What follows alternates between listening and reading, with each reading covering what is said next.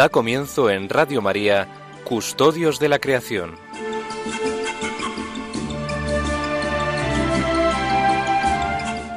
Dirigido por Lorena del Rey.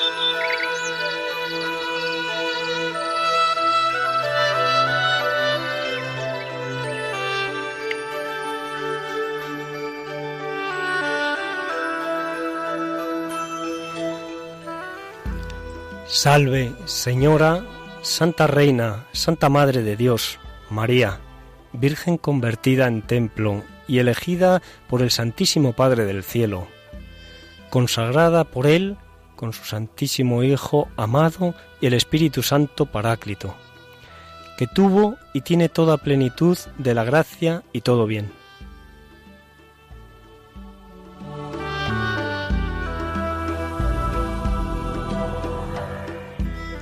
Salve palacio de Dios, salve tabernáculo de Dios, salve casa de Dios, salve vestidura de Dios, salve esclava de Dios, salve madre de Dios, salve también todas vosotras, santas virtudes, que por la gracia e iluminación del Espíritu Santo sois infundidas en los corazones de los fieles, para hacerlos de infieles fieles a Dios.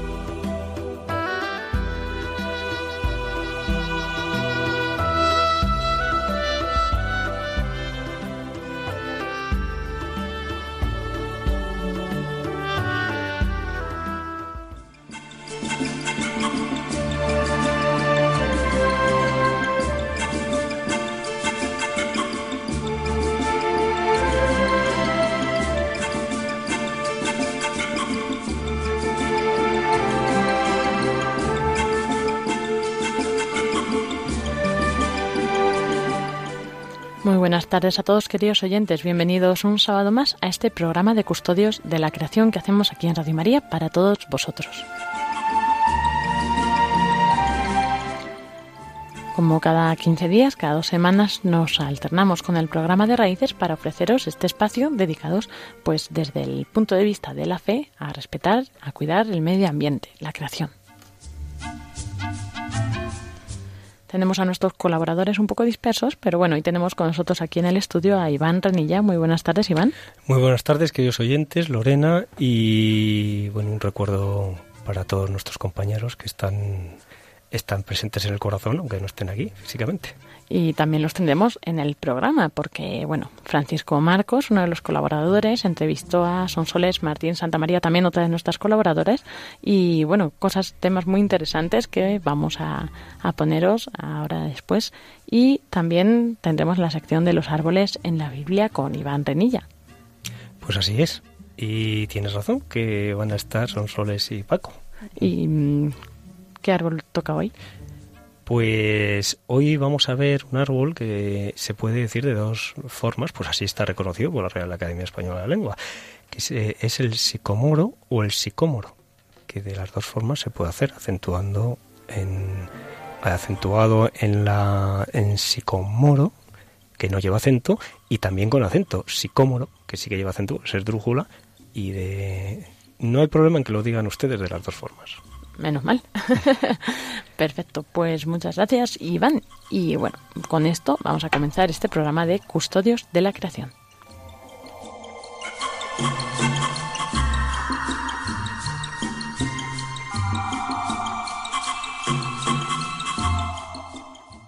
Hay un refrán de mi pueblo que dice que en agosto fría el rostro. Y es que el mes de agosto se caracteriza porque en algunas partes de España, en Castilla-León, en Castilla-La Mancha, en Andalucía, la parte norte, en todo el Cantábrico, en Cataluña, en Aragón, ya las noches de agosto son fresquitas. Por eso en agosto fría el rostro. Tengan ustedes en cuenta que el verano empezó en el mes de junio, pasó todo el mes de julio y ya los últimos días de agosto los días son más cortos. El mes de agosto es un mes delicioso. Es el mes en el cual los calores del día nos permiten tomar el sol, ponernos morenos en la playa. Pero las noches ya van siendo más cortas y va refrescando más. Todos los meses del año son bonitos. El mes de mayo se caracteriza por las flores. Los meses de la primavera y los meses del otoño se caracterizan por las temperaturas que no son tan extremas ni por el día ni por la noche. Y el mes de agosto tiene algo especial. Es especial del mes de agosto es la calidad del aire. En agosto, en cualquier sitio de España, en cualquier sitio natural, no en una ciudad contaminada, el aire está limpio y los cielos suelen ser azules. Agosto es el mes en el cual nosotros podemos contemplar las estrellas. Y el mes de agosto hay una contemplación de estrellas preciosa, que son lo que se llaman las lágrimas de San Lorenzo. Las lágrimas de San Lorenzo se producen a mediados de agosto, más o menos. Se producen precisamente por la fiesta de San Lorenzo. Y en estos días, cerca de los días del día de San Lorenzo, las lágrimas es una caída de estrellas. Si por la noche nos salimos al cielo, contemplamos el movimiento de estrellas. Son las lágrimas de San Lorenzo. Esas lágrimas tan bonitas, esas estrellas tan preciosas que parpadean en el cielo. El cielo estrellado de los meses de junio, julio y agosto es especialmente bello. Especialmente bello por tres motivos. Primero porque no hace mucho frío, se puede estar tranquilamente viendo el cielo mm, con un niki, incluso con una camisa de manga larga o en algunas zonas con un jersey, pero también porque además en agosto nosotros podemos contemplar ese cielo en muchos sitios de España. Yo les recomiendo que vean las lágrimas de San Lorenzo y contemplen las lágrimas de San Lorenzo desde algún sitio alto, desde algún sitio cercano a la sierra. Por ejemplo, los que están en Madrid, que se acercan hasta Villalba o mejor hasta San Rafael o al Espinar para ver las lágrimas de San Lorenzo. O los que están en Barcelona, que salgan a la playa y cerca del mar, pues contemplen también las lágrimas de San Lorenzo. Los que están en Sevilla, pues a poco que se alejen de Sevilla o de Bilbao, pueden contemplar este maravilloso efecto. En agosto, además, la naturaleza tiene una belleza especial. Es la belleza de los campos amarillos, ya se ha cosechado la espiga. Antes la cosecha acababa a mediados de agosto, incluso por el 20 de agosto todavía se podía ver cosechando. Ahora ya con las modernas cosechadoras la cosecha termina como muy tarde el 10, el 15 de julio. Pero el campo queda amarillo, ya sin espigas, pero queda un amarillo precioso. Es el amarillo de, de la paja, que ya no tiene espigas, y que cubre los terrenos de Castilla. Las mesetas castellanas, tanto la meseta norte como la meseta sur, con ese color dorado de la paja de cereales inmenso. Decía de la meseta, decía de Castilla Machado, que Castilla es un lugar geométrico en el que el centro es el hombre y todo lo demás es tierra. Si tú te pones en Castilla y mires por donde mires, toda una circunferencia, al norte, al sur, al este, al oeste, todo es tierra. Es la meseta castellana, que también se ve dibujada por algún pinar o algún monte de encina en lontanaza. Por tanto, amigos, En agosto fría el rostro. Demos gracias a Dios por todos los meses del año, pero también y de forma especial por el mes de agosto. Los que están de vacaciones, que sigan disfrutando de las vacaciones con sus hijos. Los que a lo mejor ya las vacaciones se le están acabando, pues que aprovechen los días que les quedan. Y los que están ya trabajando, pues por las noches que disfruten de las temperaturas agradables del mes de agosto. Felices vacaciones para todos y que Dios les bendiga.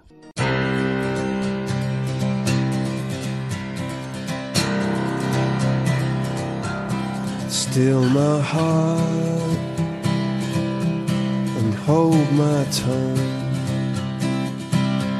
I feel my time, my time has come.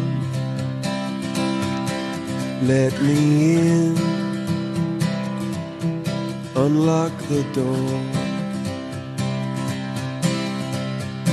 I never felt this way before. Y ahora sí llegamos con estas notas musicales a nuestra parte de la entrevista que nos trae Paco Francisco Marcos de vez en cuando. Eh, y hoy en esta ocasión vamos a entrevistar de nuevo a Sonsoles Martín Santa María, que ya la tuvimos hace unos cuantos programas. Y bueno, pues eh, para recordar quiénes son Soles, pues son Soles, eh, bueno, madrileña, licenciada en farmacia y doctora en farmacia por la Universidad Complutense de Madrid, que bueno, pues después de, de varias estancias en el extranjero también, pues ahora está en el Centro de Investigaciones Biológicas del CSIC como científica titular. Y bueno, su investigación se sitúa en la intercesión entre la química y la biología.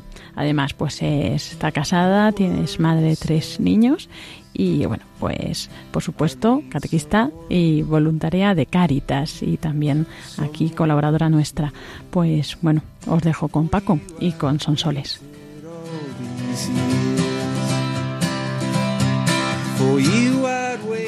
Buenas tardes, queridos oyentes de Custodios de la Creación. Hoy tenemos con nosotros a una de las personas más brillantes en España en investigación en temas de biología molecular. Ella se dedica nada más y nada menos que a crear moléculas, moléculas en ordenadores, eh, moléculas, fíjense lo pequeñas que son las moléculas, pues ellos crean moléculas en los ordenadores para que luego después la, industria farmacéutica las pueda crear en la realidad y contribuir pues a, estudiar la curación de enfermedades tan tan serias como, como el cáncer, ¿no? Tenemos con nosotros a, con nosotros a Sonsoles Martín Santamaría, que es colaborador habitual de, de la, de la emisora de Radio María y que nos va a hablar un poquito de temas relacionados con la custodia de la creación. Eh, buenos días, Sonsoles. Buenas tardes, Sonsoles. ¿Qué tal estamos? Pues buenas tardes, Francisco. Encantada de estar aquí contigo. Vamos a ver, la primera pregunta que te vamos a hacer es que te vamos a dar cuatro ideas del ecologismo prudente para que tú elijas la que más te guste. Las ideas son conocer para amar, pensar antes de actuar, no confundir los objetivos con los medios y actuar con prudencia. ¿Qué, de estas ideas, con cuál te quieres quedar? Pues yo creo que me quedo con la idea de conocer para amar, que es, sería un poco el eje, yo creo que de, las demás. ¿Y, por qué te quedas con conocer para amar? Pues realmente porque para poder amar eh, tenemos que conocer antes, tenemos que saber eh, que existe eh, a lo que, lo que, que va a ser el objeto de nuestro amor y, el hecho luego de mm, poder amar nos va a llevar al respeto, a, querer cuidarlo y a, bueno, pues mucha, una serie de actitudes positivas. Son soles. Eh, tú eres madre de familia, madre de tres hijos. Eh, ¿Qué conocimientos de la naturaleza crees que se escasean hoy en nuestros jóvenes? O sea, ¿a qué crees tú que debe dedicarse esto que tan, tanto está en boga y que tanto hablan de ello, de la educación ambiental? Pues yo creo que mm, eh, en esta sociedad en la que vivimos, en la que estamos inmersos, en, la que la tecnología pues nos facilita tanto la vida, creo que los conocimientos de la naturaleza que más escasean, curiosamente, son los más simples y los más los más sencillos. Por ejemplo, por mm, decir alguno, el conocimiento de los ciclos naturales, ¿no? Simplemente de las estaciones el tener conciencia de, cómo bueno pues va cambiando nuestro entorno a lo largo del año según van cambiando las, las estaciones todo esto si nos volviéramos un poco más observadores realmente también creo que nos pondría más en contacto con, con el ciclo de nuestra propia vida y, con el ciclo de, la vida de, los demás, de las personas que, nos rodean. Entonces, creo que es un concepto muy simple, muy sencillo y sin embargo, pues no, somos conscientes y, no, no, nos falta esa conciencia. Y luego también creo que hay otro, otro conocimiento, otro aspecto también muy sencillo y muy simple, que es el valorar los recursos naturales, porque todo nos viene dado, todo nos viene hecho, eh, y, por ejemplo hay un, recurso natural tan simple y tan sencillo como es el agua, y sin embargo no somos conscientes de, que el agua pues tiene que venir de algún sitio, que, que, no es un recurso que, que sea inagotable, que tenemos que cuidarlo, que no tenemos que derrocharlo que hay gente, mucha gente en el mundo que no tiene agua o que tiene que andar kilómetros para conseguir un, bidón de agua. Entonces, estas dos cosas simplemente, pues, que son tan sencillas, tan simples como, digo, pues son unos conocimientos que creo que ahora mismo nuestros jóvenes mm, no son conscientes de, ellos. Sí, como hemos dicho varias veces, eh, un recurso es un bien escaso y el agua es un recurso. Esta palabra de recurso que se refiere sobre todo a dos recursos fundamentales, como son eh, la energía y el agua son bienes escasos, ¿no? No quiere decir que en el mundo no haya agua para todo el mundo, hay agua para todo el mundo, hay alimentos para todo el mundo, hay energía para todo el mundo. Ya hemos dicho que los últimos estudios indican más o menos que en la Tierra hay alimentos con la tecnología actual para 100.000 millones de personas y estamos 7.000, o sea que aunque la Tierra creciera 10 veces más, habría alimentos de requete sobra con los conocimientos actuales. Luego con los conocimientos, pues prácticamente es esto, o sea que en los alimentos son un bien escaso, pero que hay alimentos de sobra, al igual que el agua. Esta importancia es grande. Y una pregunta con todo lo que has dicho. La gente se queja de los fríos en invierno. ¿Por qué es importante y por qué es bueno que haga frío en invierno y que llueva en invierno? ¿Por qué es bueno que llueva en invierno? Pues necesitamos del frío, ¿no? Necesitamos que toda la naturaleza que nos rodea pues pase por su eh, tiempo de hibernación. Necesitamos que llueva, que nieve para tener esos depósitos de, agua en, la, en, la, montaña. Necesitamos eh, bueno pues pasar por todas estas etapas para que luego pues eh, que muera todo para que luego germine ¿no? y vuelva ahora estamos empezando la primavera, pues vemos cómo empiezan los árboles ya a tener sus brotes, las primeras hojas, primeras flores. Entonces, necesitamos pasar por todo ello. Y luego, también, eh, bueno, nosotros tenemos frío, encendemos la calefacción, tenemos calor, ponemos el aire acondicionado, pero también es bueno sentir el frío y hacernos conscientes de, de lo que es, eh, bueno, pues tener frío y, y, ponernos en contacto con, a lo mejor con la nieve o con la lluvia. Igual que en verano también, pues es bueno, pues ponernos en contacto con, con un ambiente más cálido, irnos a dar un paseo y tener un momento de calor, ¿no?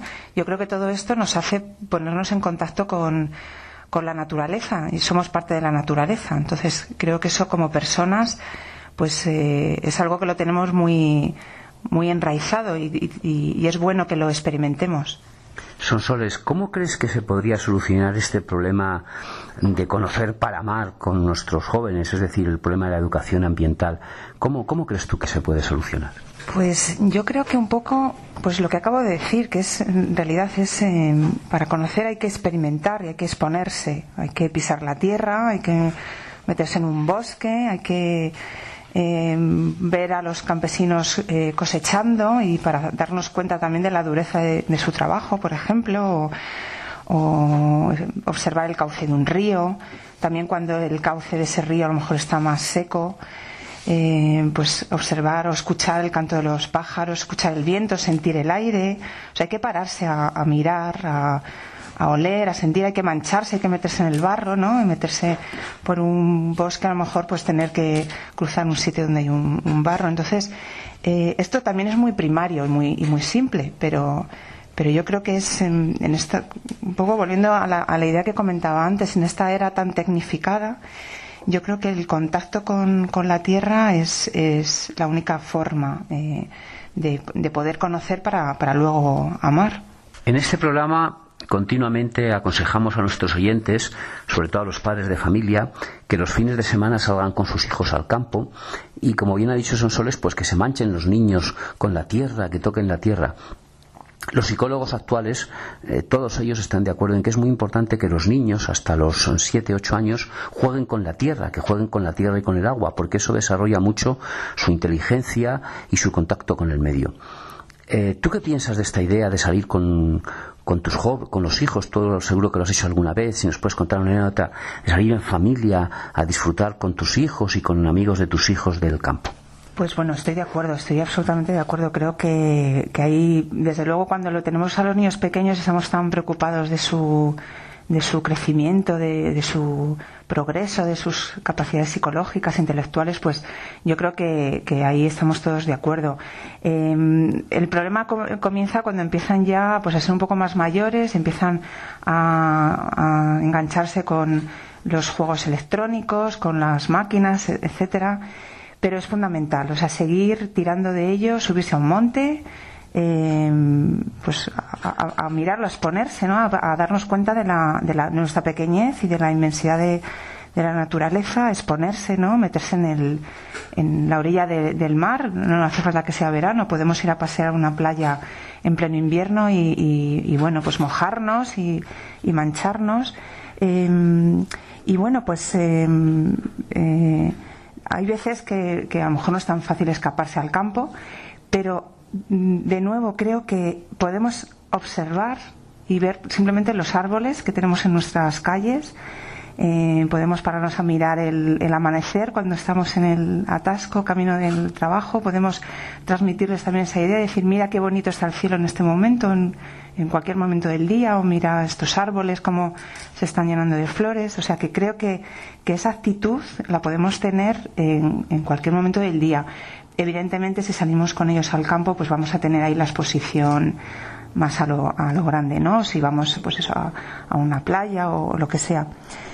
Eh, yo esto de los cielos con mis hijos eh, es que siempre estoy mirando a, los cielos, al cielo siempre estoy, mirad qué cielo, esto es, mm, ojalá pudiéramos pararnos aquí y pintarlo, ¿no? Entonces es, es eh, bueno, pues así como experiencia es la, es una de las experiencias que tengo con, con mis hijos y luego pues también es curioso que a veces pues ellos mismos Mm, bueno, pues tiran también de esta tecnología para, para bueno, pues conectar con, la naturaleza, por ejemplo, pues eh, grabando sonidos, ¿no? A veces salimos, cuando vamos al norte, salimos por la noche a pasear y es curioso, pues eso les gusta grabar los sonidos de los grillos o los sonidos a lo mejor de un, de un campo o del, o del mar. Entonces, eso, bueno, pues también puede ser una forma de, engancharles, ¿no? Y, y, bueno, tengo, eh, me, acuerdo ahora de una, de una anécdota saliendo de caminata con unos amigos, también ahí en, Cantabria, que tengo un amigo que un, día nos hizo esta observación contemplando las vacas, que hay, bueno, pues hay muchas vacas eh, todavía, gracias a Dios. Y, y, nos dijo, mirad qué vaca más guapa. Entonces, este, esta observación fue realmente eh, bueno, para mí muy sorprendente y es verdad, si tú te fijas, pues eh, hay vacas más guapas que otras y además hay, hay vacas muy bonitas. Entonces, podemos cambiar nuestra mirada y nuestra actitud sobre las cosas y, y bueno, pues mm, convertir un simple paseo por un parque en, en, una experiencia, yo creo, de contacto con la naturaleza muy, muy grande muy bonita. Una de nuestras primeras colaboradoras, Rebeca, nos contaba que ella estudió biológicas porque de pequeña con sus padres con Paco Pepe y con Beatriz salía mucho al monte. Entonces, bueno, pues muchos fines de semana, eh, yo he ido con ella y con ellos alguna vez y fue al monte y eso le dio la, el cariño por la naturaleza que ahora tiene y le llevó a estudiar ciencias biológicas y bueno, pues es una enamorada de la naturaleza. Es decir, que el ir con nuestros hijos al campo tiene muchas ventajas. Tiene desde luego tres ventajas importantes. La primera, no solo que conocen el campo y lo aman, sino que también une mucho a la familia, ya que los padres, pues muchas veces no sabemos qué hacer con nuestros hijos, ¿no? Pues a las madres a lo mejor, y es que jugar a fútbol no sé, pero pasear con tu hijo y enseñarle a mirar el cielo como nos ha contado Son Soles, pues es una cosa bonita, ¿no? Y la tercera es que desde luego el campo es un descanso para, para el espíritu, no solo de los hijos, también, sino también de los padres. Un amigo mío, Sonsoles, dice que moda es aquello que pasa de moda. Entonces muchos pensamos que hoy eh, nos movemos siempre por modas, que la gente se mueve por modas, se mueve por tendencias y que nos arrojamos normalmente a prácticas que son supuestamente ecológicas entre comillas, ¿no? Sin pensar a lo mejor que esas consecuencias de esas prácticas pues no son tan tan ecológicas. ¿Nos podrías explicar tú que eres una científica, doctora, eh, mejor esta idea? Bueno, coincido con la opinión de tu amigo. y, bueno, sí, sí es verdad que hay veces que, eh, no solo en el ecologismo y en, la actitud hacia la naturaleza, sino en, yo creo que en todo, en, prácticamente todo, vamos a decir mejor, em, estamos muy sujetos a las modas, a, lo que se lleva, a lo políticamente correcto y realmente no nos, no nos paramos a pensar, bueno, pues qué, verdad hay detrás de, de todo ello, ¿no? Y, entonces, en, en, en, el campo ecológico, pues yo creo que hay sobre todo dos, dos cosas que nos. que yo creo que estamos muy sujetos a, esas modas. Eh, uno es, por ejemplo, los productos ecológicos, los, eh, pues los, eh, las frutas, las verduras, productos ecológicos, la leche. productos que son además tremendamente caros que por mucho que yo por ejemplo hiciera esa opción pues sería yo no podría hacerlo porque no puedo permitírmelo, ¿no? O sea, hay, hay realmente, em, bueno, pues una moda y gente pues muy entregada, ¿no? Al consumo de, productos ecológicos, que es verdad que pueden ser productos que se han eh, obtenido con formas más respetuosas con el medio ambiente, con, con la ganadería, etcétera, lo cual yo creo que es algo positivo. Pero también nunca dejo de pensar que hay intereses económicos detrás que a lo mejor, eh, bueno, pues como afecta a la explotación general de la tierra, ¿no? No, no, lo sabemos, no, no sabemos muy bien. Y luego hay otro tema que es, por ejemplo, el, tema de las fuentes de, energía renovables, estas nuevas fuentes de energía que también, a su vez, supone mucha inversión de dinero. Eh, no sabemos, el, el, origen también es bueno en principio, ¿no? El pensar en, en que no podemos agotar y extenuar eh, a la Tierra, hay que pensar en otro tipo de, de fuentes de energía, pero de nuevo es, son fuentes de energía muy, muy costosas económicamente, no sabemos tampoco hasta qué eh, punto hay intereses económicos detrás, en un sentido o en otro. Y entonces siempre pues me hace plantearme un poco de si no estamos pues eh, un poco respondiendo a la moda en ese momento que, que ha surgido o que tira de nosotros o, y, que, y, que, no tenemos eh, datos objetivos realmente para, para poder eh, sopesar. Entonces, em, bueno, pues realmente ahí, em, dentro de, esas modas que aplicado a cualquier otro aspecto de nuestra vida vemos que nos, nos mueven de un sitio para otro, pues en estos, en estos campos más ecológicos, pues no dejo de, plantearme que a lo mejor también estamos sujetos a, a ese vaivén. Ya hemos comentado que algún día haremos un programa monográfico sobre el tema eh, del agua, otro programa monográfico sobre el tema del suelo y otro sobre la energía y esperamos contar con, tu presencia. Porque realmente el tema de las energías renovables, ya lo hemos comentado alguna vez, también tiene su impacto ambiental. Eh, nosotros defendemos totalmente las energías renovables, pero eh, conociéndolas, conocer para amar. Eh, las energías renovables, como hemos contado, pues son muy buenas, pero tienen su impacto ambiental. Actualmente el Sahel está aumentando su tamaño, está haciendo cada vez más grande el desierto del Sahel, porque con ignorancia eh, los que viven allí utilizan toda la leña para hacer leña y carbón vegetal. Bien, es verdad que, claro, no les podemos criticar porque es su única fuente de energía. Y sin esa fuente de energía, estas tribus no podrían calentar sus alimentos y no podrían ni calentar los alimentos. Allí no hace frío, no necesitan calentar la caliente, pero no podrían comer caliente. Y como saben ustedes, la esperanza de vida de una persona es mucho más grande si come caliente. Si comiéramos frío, pues según dicen los científicos, viviríamos menos años. No es que nos moriríamos, sino que a lo mejor en vez de vivir 60 años, viviríamos 40 años, o en vez de vivir 80, viviríamos 35. Es decir, el tener los alimentos calientes no solo les hace más digestibles, sino que nos da más esperanza de vida. Una pregunta son soles que queremos hacer ya para terminar. Tú piensas que esto de conocer para amar es importante, pero nos podrías decir, en tu vida, el conocer para amar la naturaleza, ¿qué ha supuesto para ti? Pues en mi vida, em, el, conocer la naturaleza y, lo que he comentado antes, exponerme a ella, ¿no? y darme cuenta de, de, mi pequeñez, de nuestra pequeñez, de, pues me ha supuesto darme cuenta del regalo tan grande que tenemos, ¿no? Con, la naturaleza, con la, con la creación.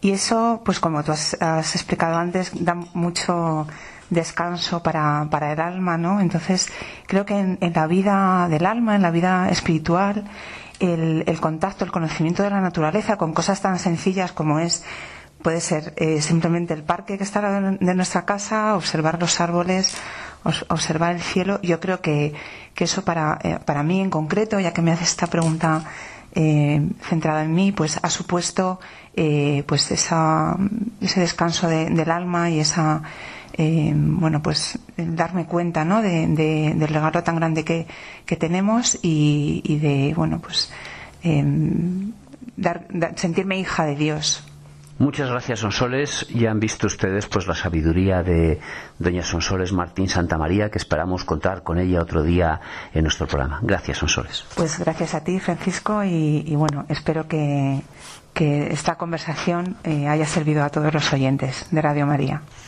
Still my heart and hold my tongue. I feel my time.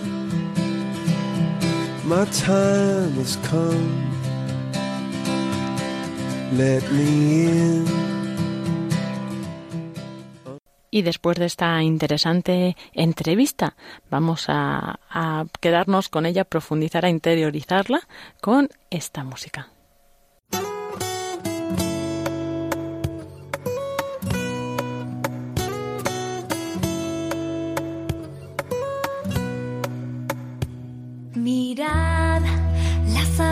Del cielo, los lirios del campo. Dios de ellos cuida y más hará por nosotros que somos sus hijos con amor eterno.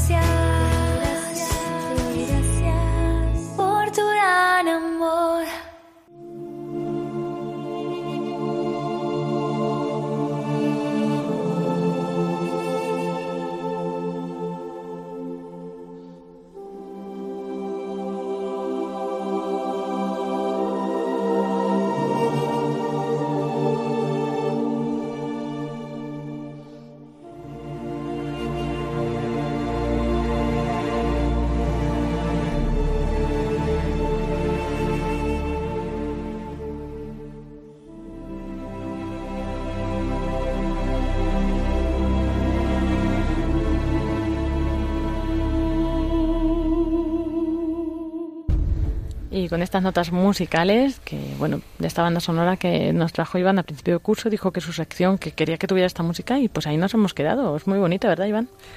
Pues sí, porque bueno, a, a, mí concretamente Hans Zimmer y sus bandas sonoras pues me entusiasman, pero especialmente esta que la compuso para una serie de televisión que se titula así, La Biblia. Y bueno, pues eh, en este día vamos a ver otro de los árboles en la Biblia y que como decíamos al principio es el sicómoro o si, Sí, ¿no? o sicómoro. Sicómoro, Sí, sí. Sicómoro o sicomoro, Claro, sí. eso. Y bueno, pues vamos a dejar que Iván nos explique eh, qué árbol es este y en qué momento aparece en la Biblia, ¿verdad? Muy bien, pues adelante, vamos a ello. Muchas gracias, Iván.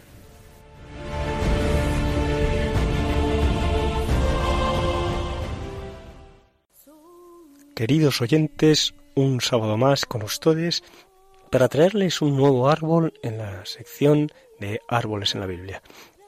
Hablaremos, como ya hemos comentado, del sicomoro. Y sin más, comienzo con las citas en las que aparece mencionado este árbol. En la primera cita, Isaías capítulo 9, versículos del 8 al 10.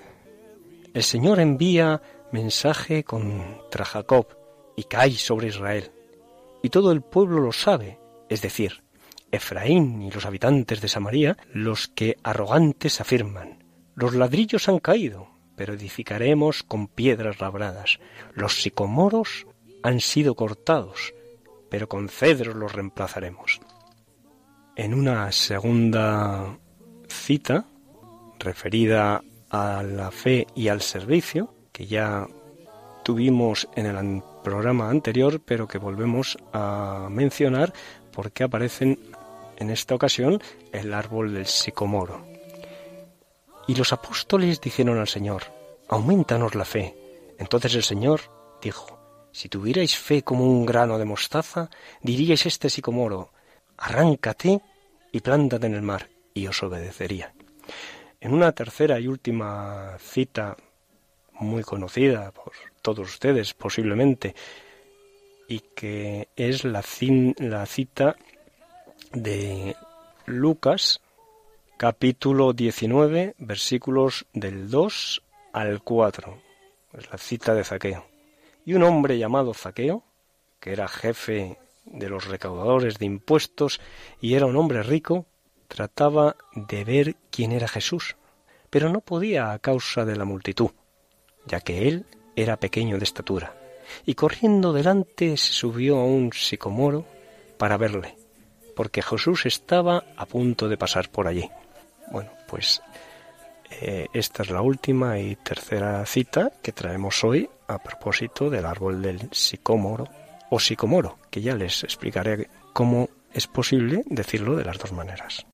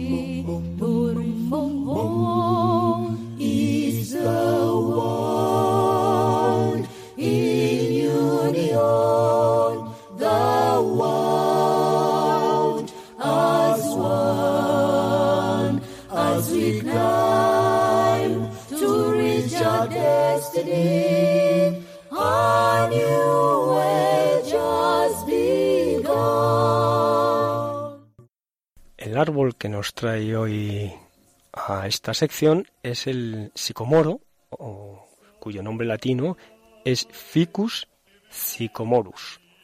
Sicomoro o sicomoro, que de las dos maneras se puede decir, y está así reconocido por la Real Academia Española de la Lengua. Pertenece a la familia de las moráceas y es originario de África Central. Se extiende desde Senegal por la franja del Sahel hasta Namibia y en Oriente Medio por Egipto, Siria, Líbano, Israel y Palestina. Además también mm, está presente de forma natural en el sur de la península arábica, Yemen y Omán. Respecto a su talla, podemos decir que mm, su talla habitual es entre 10 y 15 metros, llegando a un máximo de 20 metros. Es un árbol pues, de crecimiento mm, medio aproximadamente, de crecimiento medio, y su hoja es caduca entre tira pues llegada la, etapa, la época de otoño, tira la hoja y la renueva en la primavera siguiente. Su altitud varía entre los 0 metros y puede llegar a los 2.300 metros. En cualquier caso es mm, un árbol muy versátil y puede con una gran diversidad de ambientes ecológicos en a los que se puede adaptar.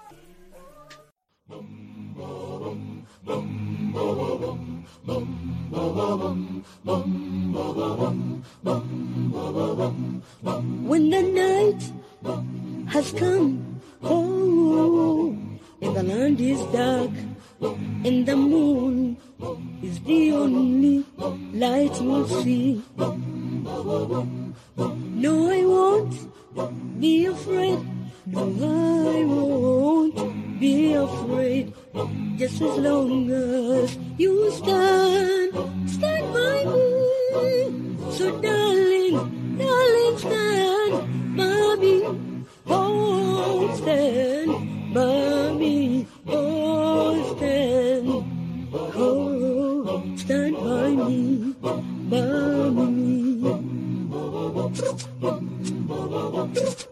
We look upon the shoot a bullet hole, and the mountain will crumble to the sea. Oh no, I won't cry. No, no, no, no, no, no, no, I won't shed one tear. Just as long as stand?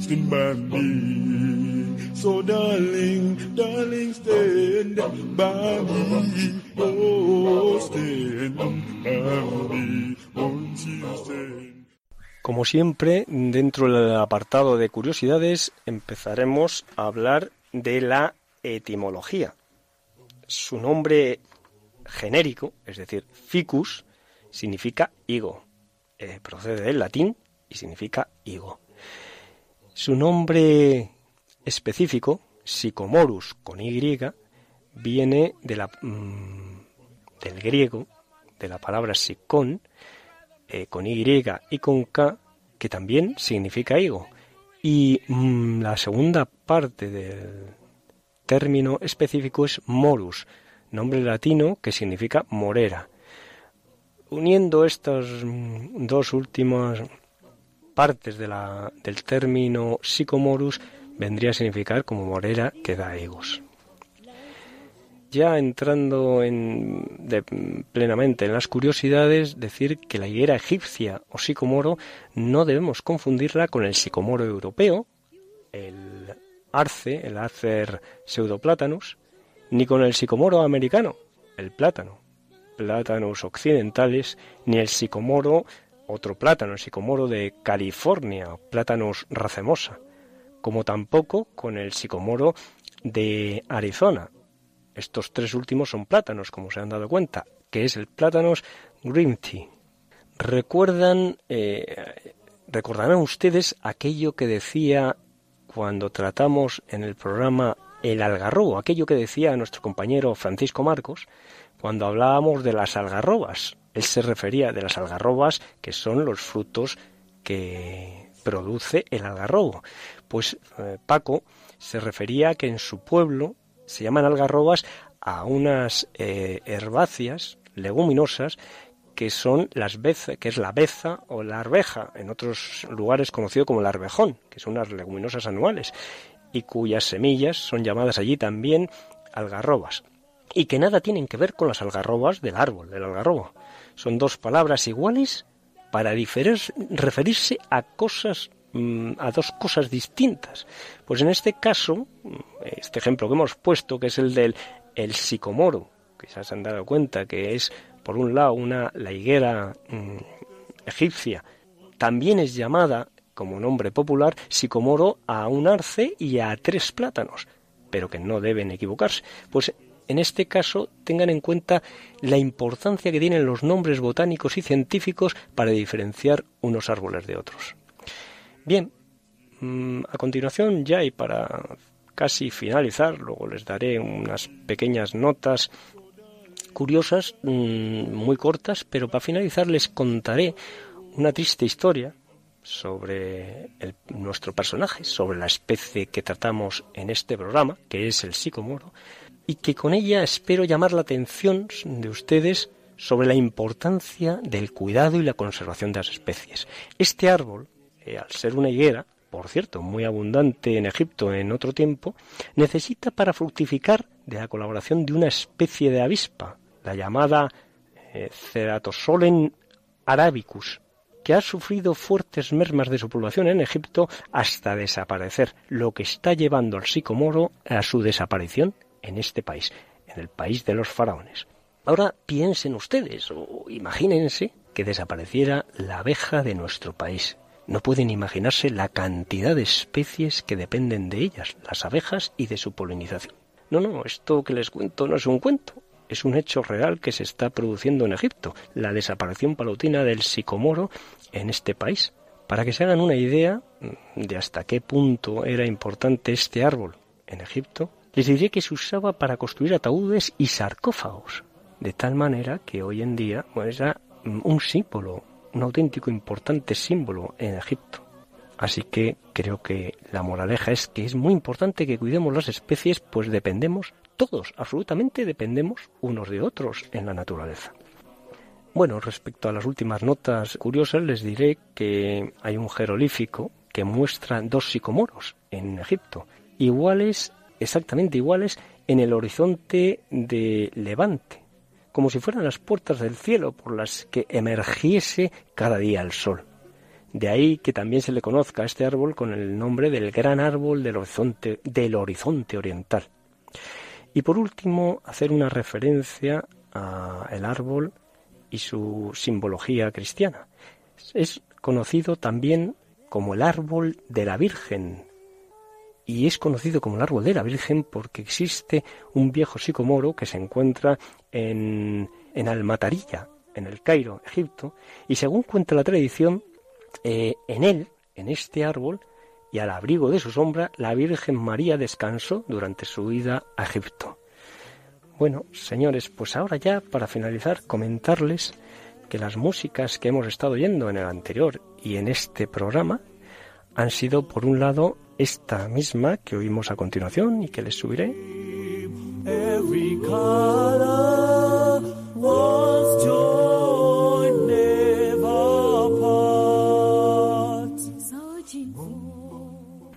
Se llama World in the Union.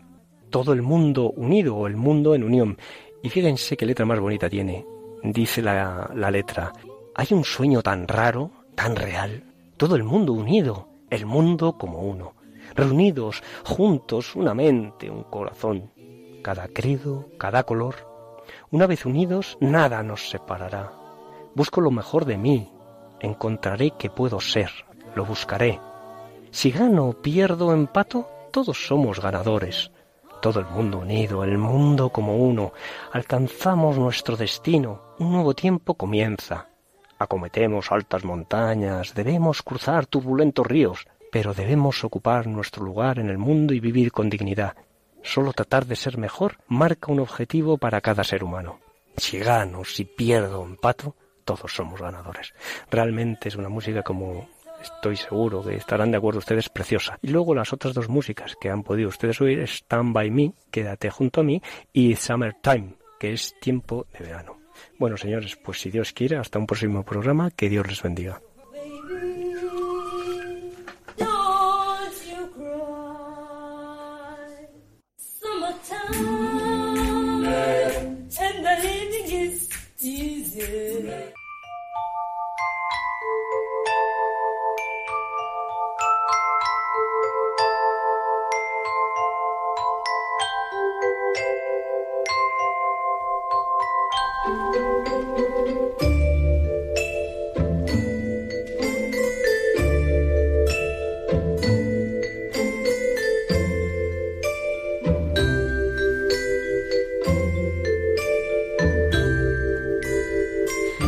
Hasta aquí hemos llegado en este programa de Custodios de la Creación. Nos despedimos hasta el próximo sábado, dentro de dos sábados, el 26 de agosto. Estaremos aquí de nuevo a las 5 de la tarde. Y bueno, el 19 no dejéis de escucharlo porque también es muy interesante el programa de Ángel Misut de Raíces. Y bueno, gracias Iván por haber estado acompañándonos en este programa de hoy. Pues mm, bueno, encantado y, y gracias a ustedes pues por su por su audiencia, o sea, por escucharnos y por y por seguirnos en, en este programa. por apoyarnos y también pues por participar en, tanto en las redes sociales como en el mail, ¿verdad? Que recibimos de vez en cuando algún mail. ¿En Por- dónde?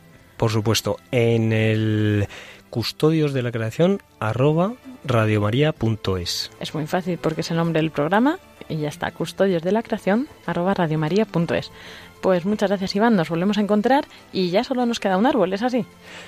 Sí, eh, bueno, mm, en principio nos quedaría ya un árbol que no lo vamos a desvelar y ya con eso pues daríamos por terminada la sección de los árboles en la Biblia que bueno esperamos esperamos que les haya gustado y que hayan podido disfrutar y eh, ya en el último programa además de la de la especie que daremos unas pequeñas bueno unos pequeños detalles sobre ella pues ya les haré una conclusión final y para para despedirme de la sección. De la sección. Pero bueno, en- tendremos que volver para la nueva temporada con secciones nuevas, así que no hay problema, no te despides tú, te despides solo la, sec- la sección. En eso estamos.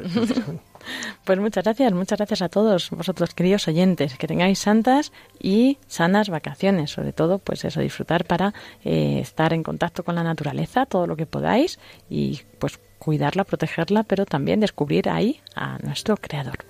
Muy buenas tardes y que Dios os bendiga.